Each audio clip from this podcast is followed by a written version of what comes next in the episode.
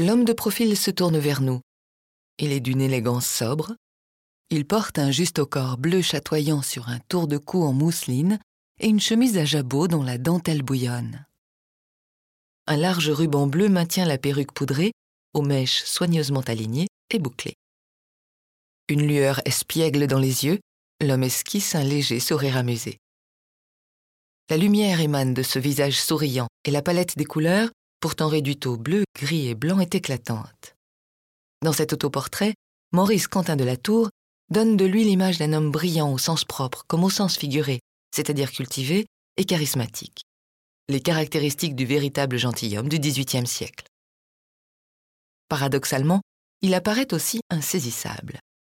En effet, sa position et l'expression fugace de son visage donnent l'illusion du mouvement et de la vivacité, comme si le peintre avait saisi un instant, aussitôt disparu. De Tour est le spécialiste d'un genre, le portrait, et d'une technique, le pastel. Les pastels sont des petits bâtonnets de couleurs qui obligent à travailler par hachure et superposition.